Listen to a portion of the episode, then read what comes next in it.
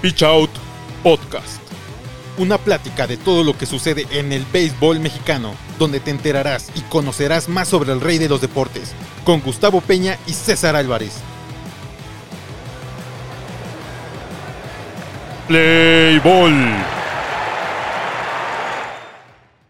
Buenos días, buenas tardes, buenas noches. Bienvenidos a un episodio más de Pitch Out Podcast, Podcast Pitch Out, en el cual vamos a hablarles de otra previa de la zona norte, en el cual toca sobre el horno más, Más grande de México. de México. Es correcto. Hoy vamos a hablar de los acereros de Monclova, equipo que también ya siempre es de los principales candidatos de la liga, por justo la inversión que le meten al un roster muy competitivo. Este año obviamente no es la excepción. Entonces, Monclova los últimos dos temporadas se ha quedado bastante corto. ¿no? De lo que se espera del equipo, se han quedado cortitos. Entonces vamos a ver si este año es el bueno y logran regresar a una final que no han llegado desde el 2019 En la que ganaron. en la que ganaron, evidentemente, a los Leones de Yucatán en siete juegos. Pero ya en 2021 y 22 sí entraron a playoff. 21 todavía fue un año bastante aceptable. Perdieron en playoff contra Tijuana, si mal no recuerdo. En las que serían como semifinales. Exacto. Y el año pasado también ganaron las semifinales, pero llegaron por mera suerte. Porque después de que perdieron serie feo con, con Monterrey, fueron el mejor perdedor. Y justo les tocó enfrentarse otra vez a los Toros de Tijuana, pero pues se quedaron cortos. ¿No? Se quedaron muy cortos.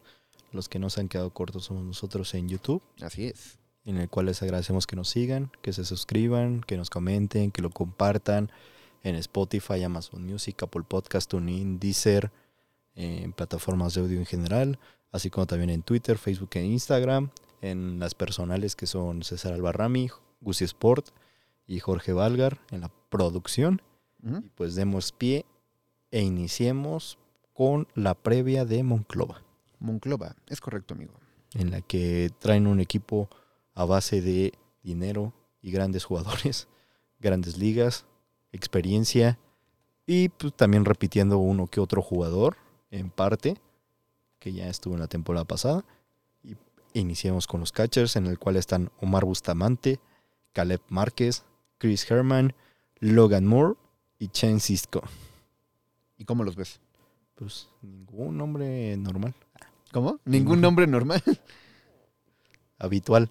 Creo que en esta parte están buscando pues renovarse, o sea, cambiar, o sea, obviamente están en este reestructuración se podría decir, porque creo que Monclova pese a que sí están repitiendo algunos jugadores, está en esta parte en la que se pudieron quedar estancados. Sí.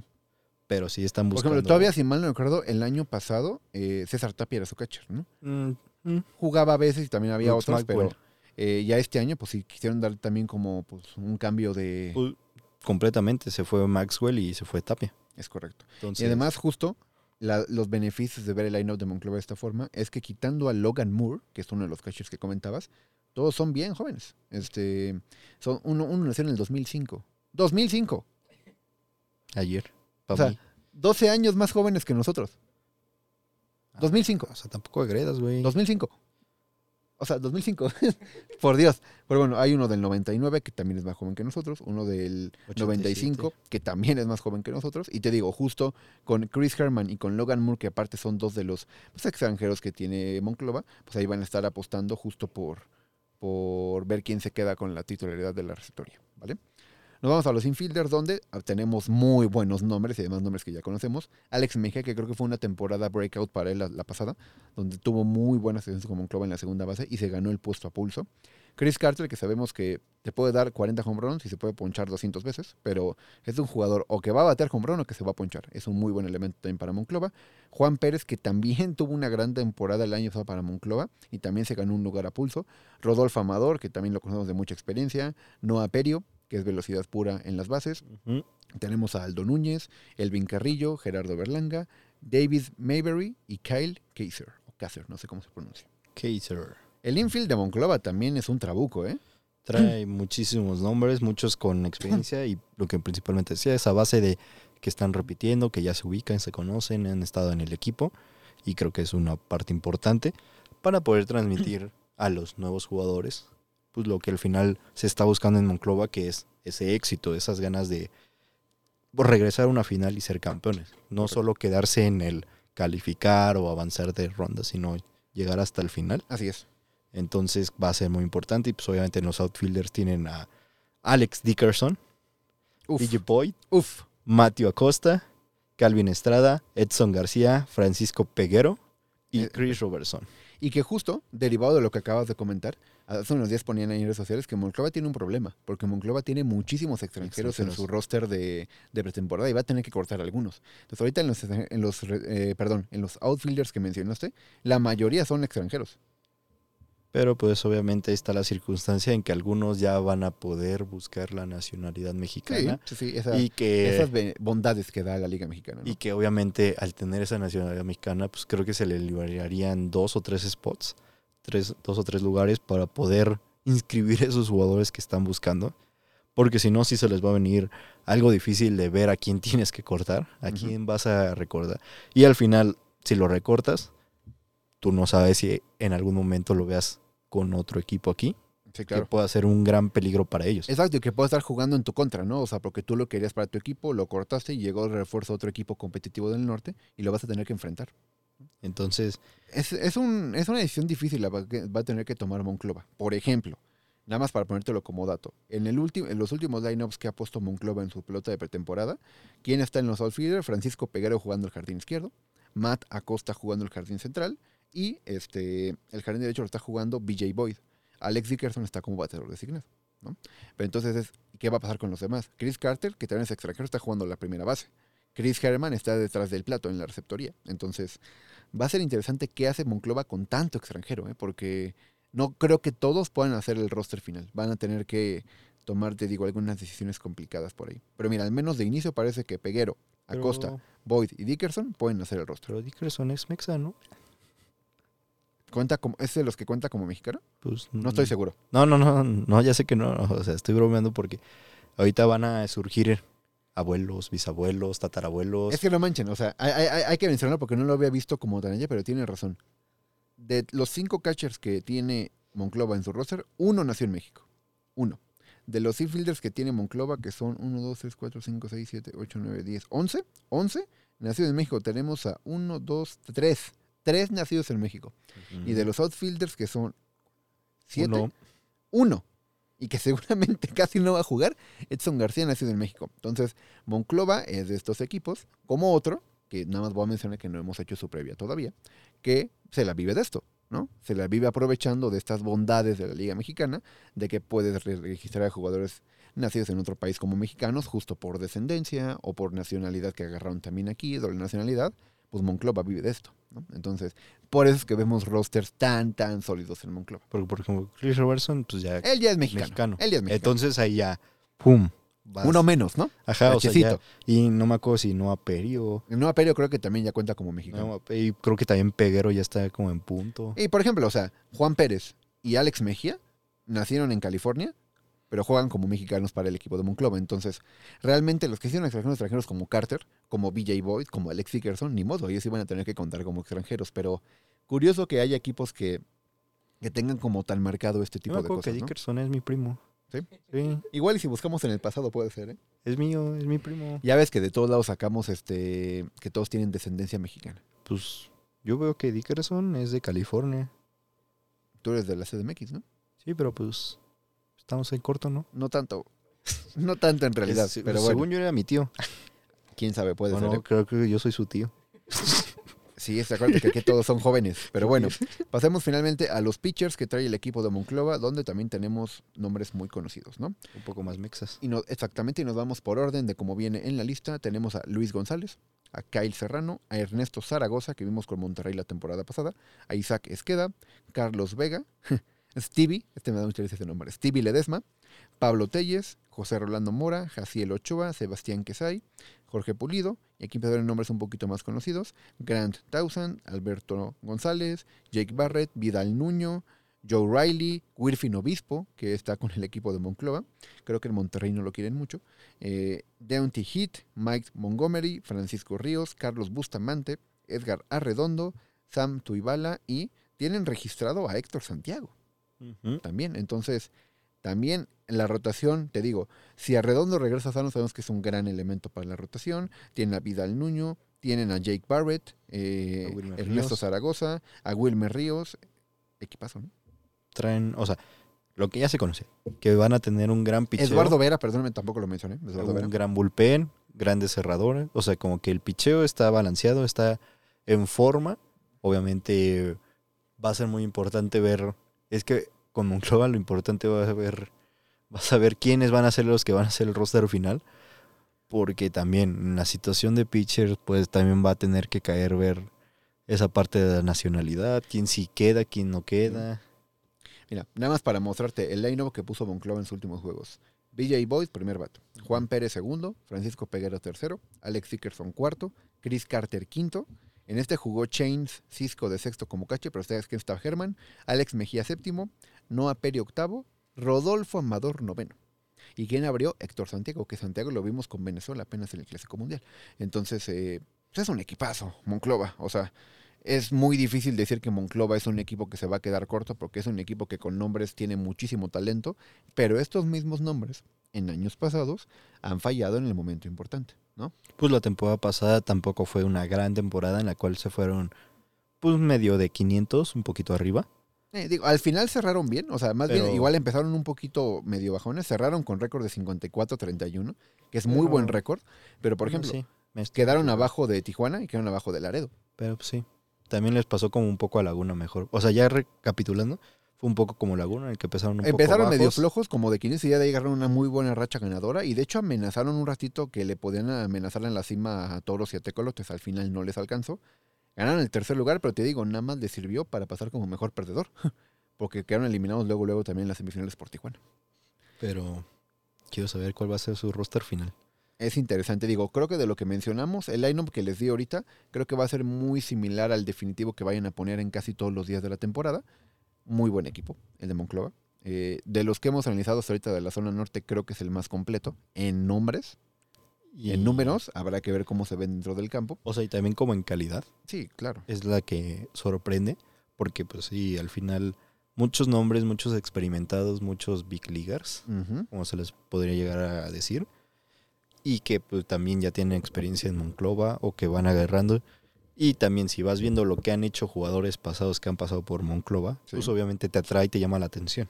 Se va a tener que ver al momento importante. O sea, Monclova sabemos que va a tener una temporada pues bastante buena. Van, seguramente, bueno, veo casi imposible que se queden fuera de playoff. Muy difícil. Tendrá que pasar cosas muy extrañas. Estarás de acuerdo conmigo. Cuando te enfrenten con Tijuana, con Laredo, con Monterrey, se va a ver la verdad. Con Saltillo.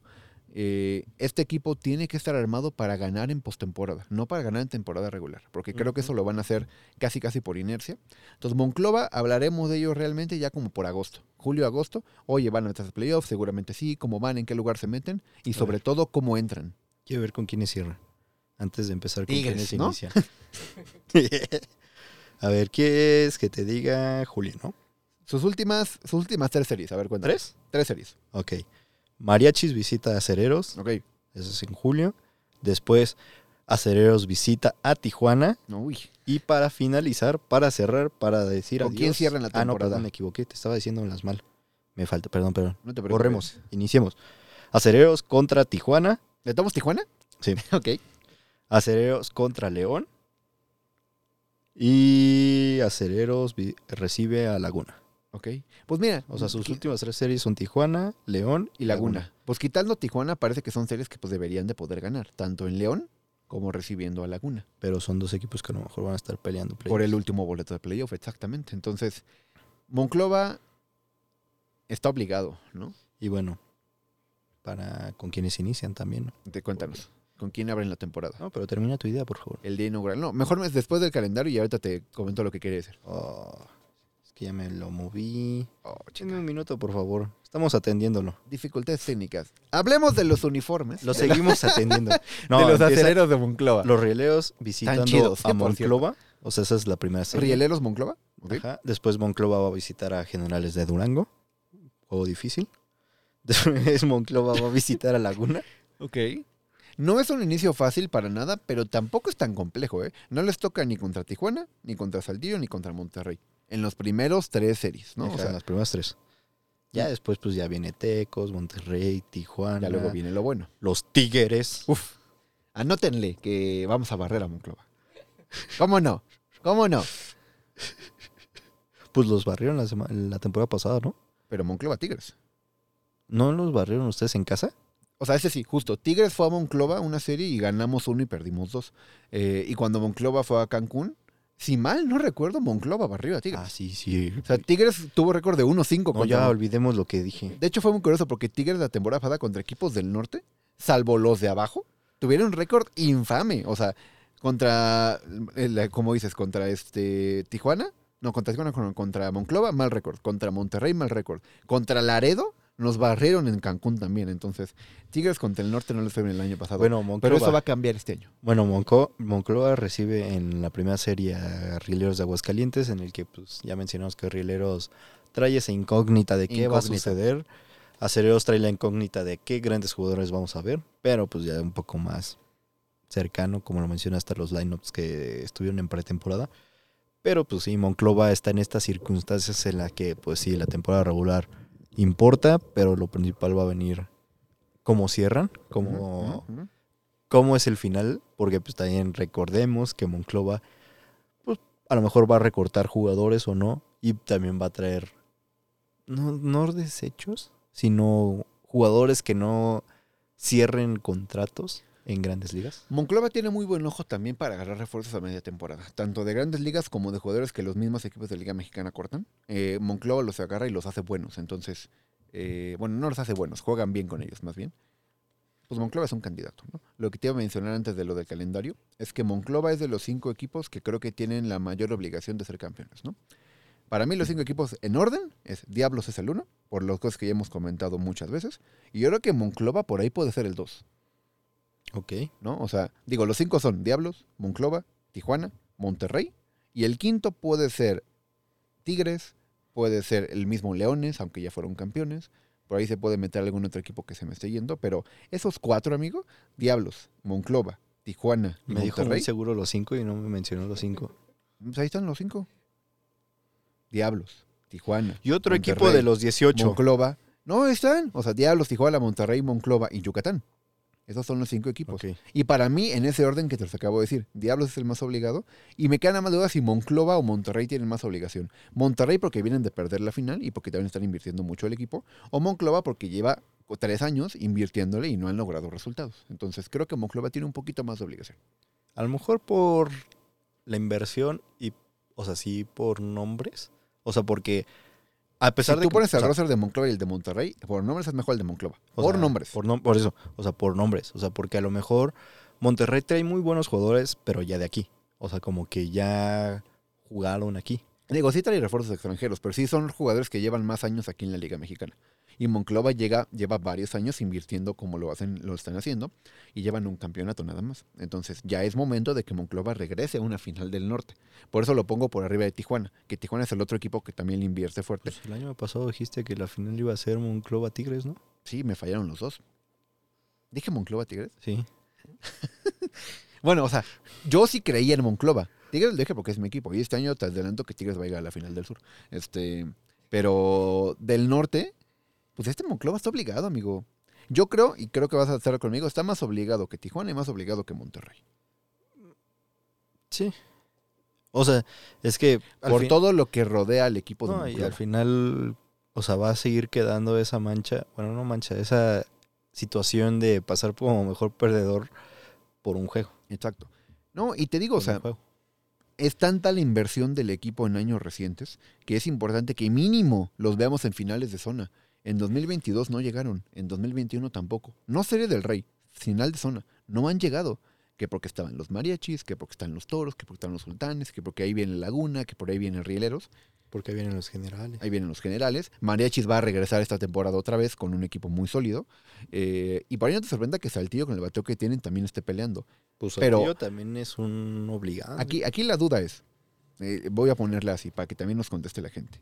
Por roster, ¿hay un equipo en la zona norte con mejor roster que Monclova?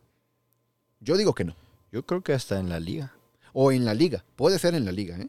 O sea, porque en la, o sea, en la zona norte, pues claramente a lo mejor podría... Podrías hablar de Tijuana, quizás, ¿no? Y hasta mismo Saltillo, a lo mejor. Saltillo le falta Monterrey. O sea, pero podrías a lo mejor... En ofensiva te tomo la de Saltillo. En, en, en picheo no. Pero en la liga, pues Yucatán. Yucatán podría entrar en la Diablos, conversación. pero no sé si tan... Creo que a Diablos le falta picheo y a Yucatán le falta bateo. para compararlo con Monclova. O sea, Ajá. Monclova tiene gran picheo y tiene gran bateo. Entonces, la Gran obligación. afición. ¿Cómo? Y gran Y afición. gran afición. Y grandes uniformes. Ese uniforme que tienen gris voy, rayadito, Yo creo. Yo no confío, hermoso. No confío en tus uniformes. Güey, todos, dirá, dirá Jorge, güey. Todos dices de todos lo mismo. Puro dato sólido. Uniformes bonitos. Sí, güey. Todos lo dices lo mismo. Todos los uniformes de béisbol son bonitos, pero hay unos más bonitos que otros. El azul de Monclova, el azul que tiene Monclova, que es un azul como rey, es azul rey, está muy bonito. El que tienen con la A, A roja aquí grandota, está muy bonito ese uniforme. ¿O lo vas a negar? No tengo que afirmar ni negar nada. No me voy a meter en problemas. Exactamente. Esos son los aceros de Monclova. Creo que de los equipos con más obligación de ser campeones o al menos llegar a la final de zona o a la Serie del Rey. Y este año pues van, van de nuevo a intentar regresar. La afición yo creo que ya la va a empezar a exigir si esta temporada otra vez se quedan cortos. ¿eh? Sin duda alguna lo van a exigir, lo van a buscar. Así como también nos pueden buscar en Twitter, Facebook e Instagram. En YouTube suscribirse, su campanita, comentario, compartir, el difundir, el Spotify, Amazon Music, Apple Podcast, también plataformas de audio en general. Y muchas gracias a los que nos escuchan, nos ven, nos comparten. Se los agradecemos de verdad. Jorge Valgar, Gusi Sports, César Albarrami. Otra premia más, nos quedan tres más. Y pues acabamos. Tres más y acabamos las previas para empezar con toda la temporada. Y ya me estoy saboreando por ahí los episodios de resultados, que son mis favoritos. Yo me estoy saboreando esos datos curiosos que no van a regresar. Está en pláticas este, con el departamento creativo de Pichot Podcast de si regresa o no los datos curiosos. Si no, tenemos nuevas secciones para ustedes, uniformes. Bueno, gracias. Prefiero los datos curiosos, ¿no? Hasta luego. Chao. Bye. Bye.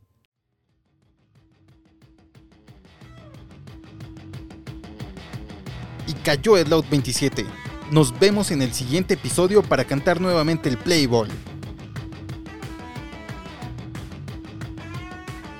Out Podcast.